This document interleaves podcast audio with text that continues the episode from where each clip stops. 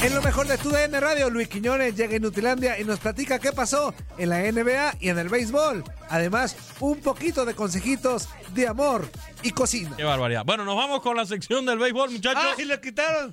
Sí, pues sí, pues ni modo que... que- ¿Qué pasó? ¿Qué está pasando en Grandes Ligas? Ayer lo comentaba, happening? ayer lo comentaba otro, Andrea. ¿verdad? Otro juego sin hit ni carrera. Ya son seis en esta temporada. Es una verdadera locura lo que estamos viendo con el picheo, el predominio del picheo sobre los bateadores en esta temporada del béisbol de las gañe- de Grandes Ligas. Ayer, Grañez.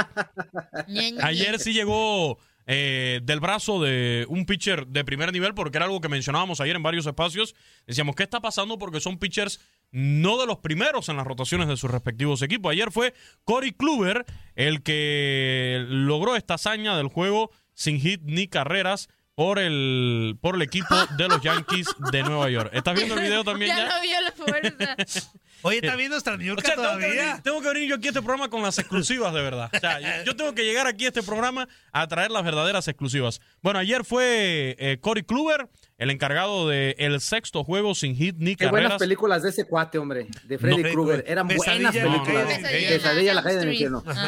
Cory- Sí, muy buenas. No, En- de no, morro no, me no. asustaban. Ahorita las ves y dices, ah, está medio Pero Pero de morro sí te asustaban, sí, sí, sí. De morro sí te sacaban un susto. Juan Carlos, no no, seas inútil, por favor. horrible. No seas inútil, Juan Carlos. ¿Por qué, es amigo? Corey Kluber, Ah, lanzador.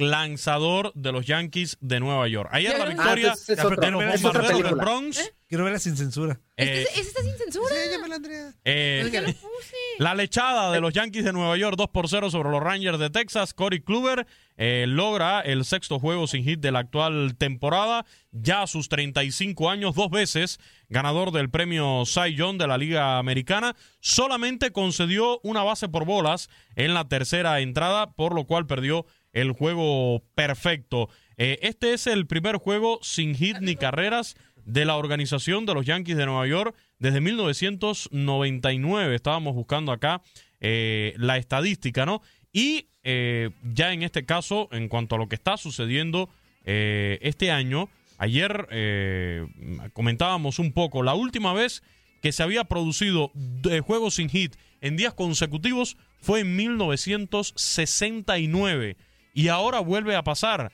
porque hablábamos ayer del juego sin hit de Spencer Turnbull y hoy estamos comentando ya de lo sucedido con Corey Kluber y esta lechada 2 a 0 sobre los Rangers de Texas en la victoria de los Yankees de Nueva York. En otro tema que está pero candente en el béisbol de las grandes ligas en las últimas horas es el que involucra a Jermín Mercedes, un joven pelotero latino del equipo de los White Sox de Chicago, y por otro lado el manager de los Medias Blancas eh, de Chicago, el señor Tony La Russa, miembro del Salón de la Fama de las grandes ligas. ¿Qué fue lo que pasó? Bueno, el lunes, en el juego entre los White Sox y los ¿No es el de mellizos... Karate Kid, Tony Laruso? El... No, no, No, el de- ese es Dan- es Toño. Dani, ¿no? Ese es Dani, Respeto Dani Eh, el lunes, en el juego entre los White Sox y los mellizos de Minnesota, los mellizos de Minnesota, la- el juego estaba abierto, a- a- eran 11 carreras de ventaja. Los mellizos deciden enviar a lanzar a William Astudillo, que no es pitcher. Ajá. William Astudillo es un jugador del infield. ¿Para qué? El juego estaba prácticamente definido, una ventaja amplia, no voy a gastar a más lanzadores de mi bullpen. Enviaron a un, a un, lanza, a un jugador de cuadro para lanzar. Evidentemente, eh, las condiciones no las tiene como pitcher.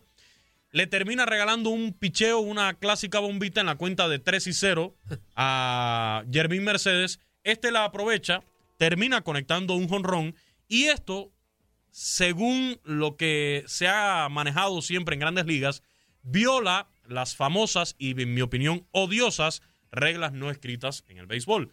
¿Qué sucedió aquí? Es como que, para hacerle, ustedes que son muy futboleros, hagámonos idea que en un partido de fútbol está el marcador 5-0, Ajá. ya en los finales del partido, eh, se lesiona el portero, por llamarle de Y alguna entra forma, Enzo Pérez, que jugó como, y, como y portero ponen en a River. Enzo Pérez, lo que sucedió con River en el día de ayer, un tipo que no es portero, y entonces si tú le anotas un gol a ese equipo que ya está perdiendo por 5 a 0 y con alguien que no es portero, es como si estuvieras haciendo algo malo, porque no estás aprovechando la oportunidad que te está dando el contrario.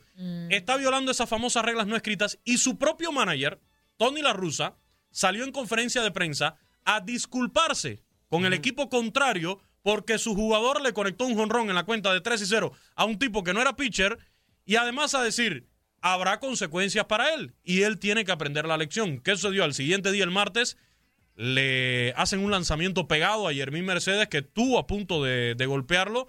Termina siendo expulsado el pitcher, también el manager de los eh, mellizos. Y esto ha provocado una gran polémica en las grandes ligas. Porque MLB, por un lado, dice, tiene un hashtag, ¿cómo es que dice Niurka? Hashtag. ¿Ok?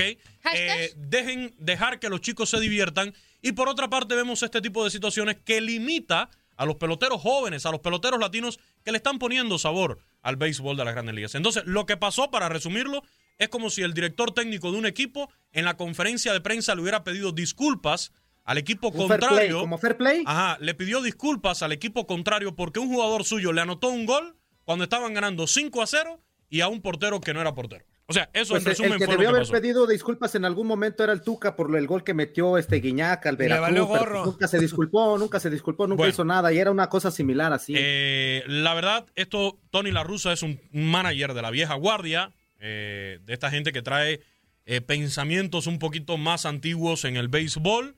Eh, se habla ahora de que hay quizás una ruptura dentro del clubhouse de los White Sox de Chicago. Algunos peloteros han salido a defender a Yermín Mercedes.